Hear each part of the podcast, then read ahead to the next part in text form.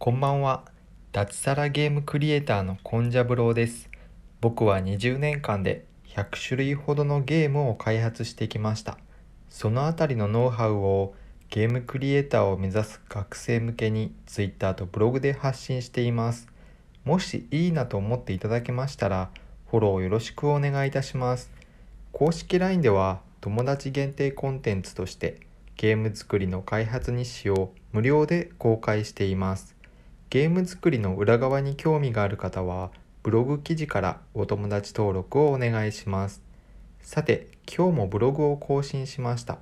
テーマは没入感が高いゲーム、ユーザーが求める先にあるものです。VR の代名詞のように扱われるようになった没入感ですが、VR が一般に普及するにはもう少し時間がかかると思います。VR デバイスではまだまだ越えなければいけない壁がいくつもあるからです。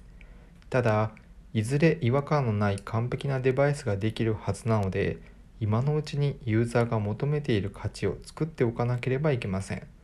ただ、没入感を感じるゲームではなくて、没入感の先にある需要を意識しなければいけません。それが何かと考えれば、それは異世界転生ものだと思います。生まれ変わりたいというニーズが非常に高いので、生まれ変わりを体験できるようなコンテンツコンテンツには需要があると思います。でもあまりにも面白い異世界転生もののゲームを作ってしまうと、異世界から帰ってこないユーザーが増えて社会問題になるかもしれませんね。できれば生まれ変わりを体験し、生きているうちに人生を再スタートさせるような、そんなゲームがいいなと思います。以上、差し当たり今思うことでした。私、コンジャブローはブログにて平日毎日4000字から6000字の記事を書いています。Twitter や公式 LINE もよろしくお願いします。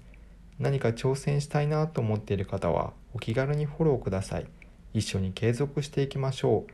それではまた来週もよろしくお願いします。おやすみなさい。